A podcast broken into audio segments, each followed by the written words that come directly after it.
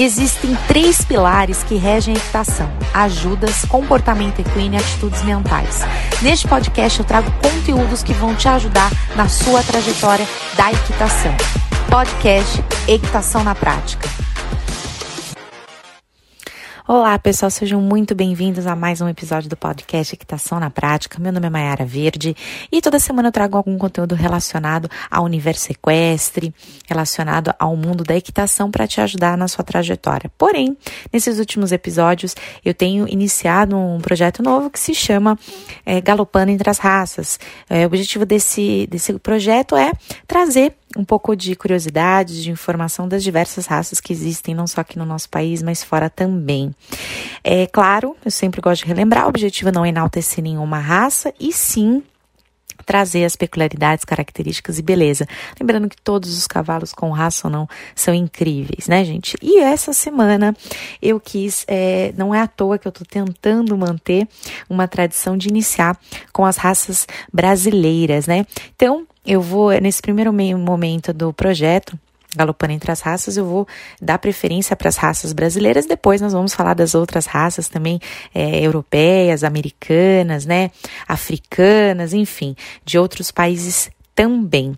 Tá bom, gente? Mas hoje eu quero falar de uma raça tipicamente brasileira, que teve seu nascimento aqui, realmente no Brasil, é a raça Campolina, uma raça que teve também uma história aí em relação ao nosso Brasil.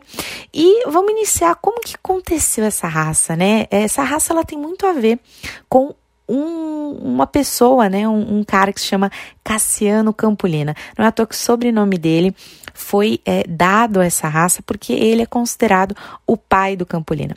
O Cassiano Campolina, eu vou contar brevemente a história dele para vocês conhecerem. Ele é mineiro, ele nasceu dia 10 de julho na fazenda Cerro das Caixetas, em São Brás do Suaçuí, ex-distrito de Entre Rios de Minas. É, o Cassiano Campolina ele era filho do Major José Caetano da Silva Campolina e da doutora Francisca Paula de Ferreira.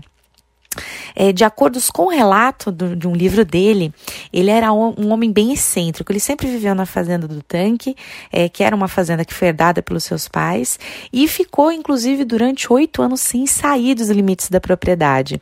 Ele realmente amava demais a fazenda. Era super franco, super acessível, era muito cordial, mas às vezes um pouco rude de tanta franqueza. Era também é, muito seletivo em relação às suas amizades. Ele não se casou e ele teve só dois amigos. E esses dois amigos vão ter muita influência também em relação à raça campolina, por isso que vou citá-los. Dentre esses dois amigos verdadeiros eh, que ele conheceu em Minas, é, a gente pode dizer que um deles é o coronel José Pacheco de Rezende e João Ribeiro de Oliveira. O Cassiano Campolina, é, em 1857, ele inicia uma criação de equinos na fazenda dele. É, o rebanho ele era constituído por éguas que não tinham muito características é, definidas, né? Elas eram chamadas de nacionais. Por quê? Elas eram descendentes de cavalos berberes do norte da África. Esses cavalos eles foram introduzidos no Brasil pelos colonizadores portugueses, tá? Esse cavalo berbere ou barbo, né, como alguns dizem, ele é tão antigo quanto o cavalo árabe. Tá? E também foi utilizado na formação de inúmeras raças em todo o mundo, inclusive até o andaluz, né, durante a invasão da Espanha pelos mouros. É um cavalo de muita resistência, ele é ágil, é veloz, né? mas ele não tem uma conformação muito bela. A garupa dele é um pouco curta, ele tem a cabeça muito longa. Entretanto, apesar dele ter esses cavalos, né, essas éguas eh, de, de origem berbere, né? Uh, o marco zero da formação da raça campolina foi quando, em 1900, 1870, o Cassiano Campolina recebe de presente é, da criação do amigo Antônio Cruz, de Juiz de Fora, uma égua de nome Medeia, de pelagem preta. Medeia ela estava prenha de uma raça, é, é, da ração da luz, né, um garanhão da ração da luz, e pariu no mesmo ano um lindo potro turdilho, que recebeu o nome de monarca. O monarca ele foi considerado o garanhão fundador da raça campolina. E aí o, o Cassiano ele utilizou o monarca, né, como garanhão-chefe da raça, e o monarca ele viveu 28 anos de idade. Depois da morte dele, o Cassiano ele fez algumas experiências mal sucedidas de cruzamento com garanhão de tração da raça Peixerron. Ele optou depois por resgatar o sangue do monarca através de alguns dos filhos, né? E o, mas não foi muito muito feliz nisso, né? O, o melhor, o melhor é, garanhão que ele teve mesmo era o monarca. Um outro filho que ele considerou muito importante foi o monarca 2, monarca 3, mas igual ao, ao primeiro cavalo não havia. O motivo dele utilizar o cavalo, o garanhão peixerron, foi tentar produzir animais grandes, mais fortes, né? Para serviços de tração agrícola e atrelagem. Só que o problema é que ele perdeu o andamento marchado. Em 1904, após anos trabalhando firme em seu propósito, falece Cassiano Campolini entre Rios, de Minas. E aí coube a um dos seus herdeiros, o tenente-coronel Joaquim Pacheco de Rezende e sua família. Se recordam que era um grande amigo do, do Cassiano? Ele que é, herdou a Fazenda Tanque e cumpriu o seu legado criando e selecionando e até aperfeiçoando a raça campolina. Na década de 30, foi criado o Consórcio Profissional Cooperativo dos Criadores da Raça Campolina, liderado por Paulo Rocha Lagoa, Joaquim Rezende, Valdemar Urbano, Coronel Américo de Oliveira, dentre outros. Após aproximadamente 70 anos desenvolvendo a raça, conforme as referências de cada criador, tornou-se claro e necessário definir um padrão racial para que todos pudessem unir esforços e aperfeiçoar a raça conforme as características oficiais.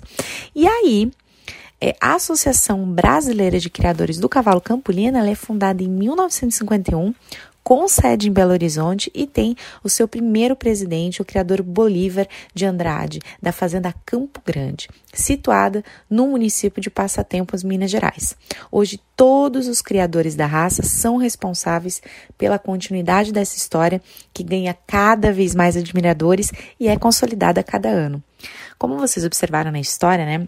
O campolino ele teve uma miscigenação incrível de outras raças. As principais raças formadoras do campolino foram o anglo-árabe, o Clydesdale, o Holstein, o andaluz, o manga larga machador e nós podemos até citar também o peixerron, né? Não sei se vocês se recordam que foi também é, misturado naquela época. Esse cavalo ele tem uma altura mínima né, de 1,54m para macho e 1,45m para fêmea tá? em relação à cernelha, a altura da cernelha. Pelagem, todas as cores são referências ao cavalo, não tem uma, uma cor determinante, tá? Nós podemos considerar que o Campolino é um primo do manga larga. Né? É um cavalo de sela, trabalho de tração leve e lazer. E ele tem uma marcha de tríplice apoio, uma musculatura bem desenvolvida, os seus membros são longos, oblíquos e bem articulados. O pescoço é bem alongado e flexível, e o peito amplo. A crina e a cauda são extremamente longas, né? A raça tem ganhado destaque no mercado nacional. Atualmente, além do estado de Minas, que é o berço, ele detém de 40 do plantel nacional e está representado tanto na Bahia, quanto em São Paulo, quanto no Rio de Janeiro e em estados do Nordeste, e eu posso citar Pernambuco.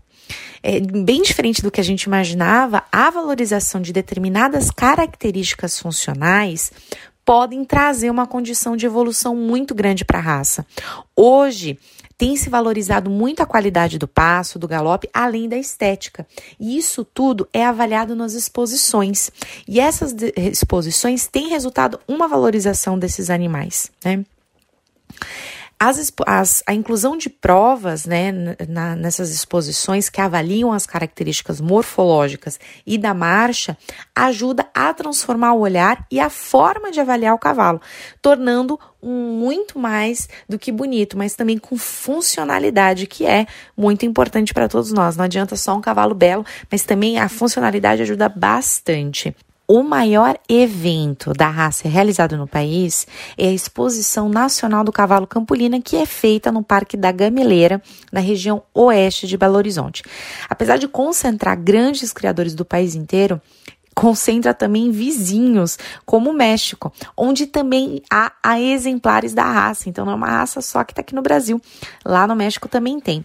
A exposição geralmente é aberta ao público né? E enaltece né, a raça, faz com que a raça ganhe cada vez mais adeptos e também valorize cada vez mais a morfologia e sua evolução. Como todas as raças, gente, o mais incrível das raças brasileiras é o amor que nós brasileiros temos por elas, né? Cada um com a sua particularidade, com a sua preferência. O que eu acho mais bonito é que o brasileiro, ele de uma certa forma homenageia os cavalos.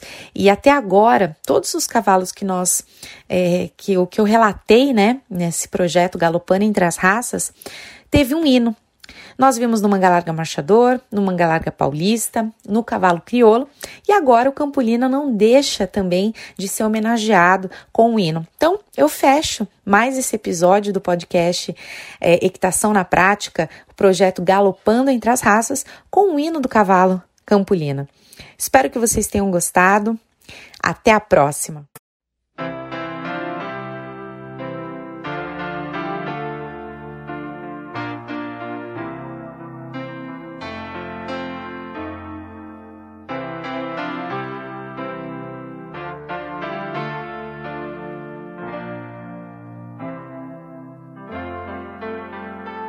For distante vai encontrar radiante a iluminar um cavalo que define a beleza e o prazer que se tem em montar. Barbacena foi o palco desta cena entre rios no seu lugar. Campolina, Campolina, Cassiano,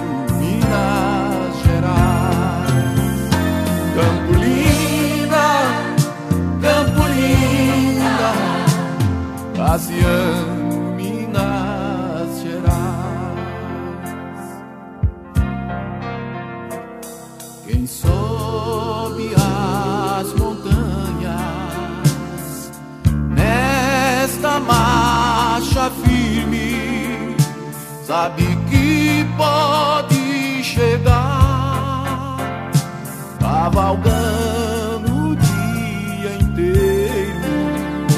Viajando sem se cansar. Pois os homens em sua história fazem coisas ao se inspirar.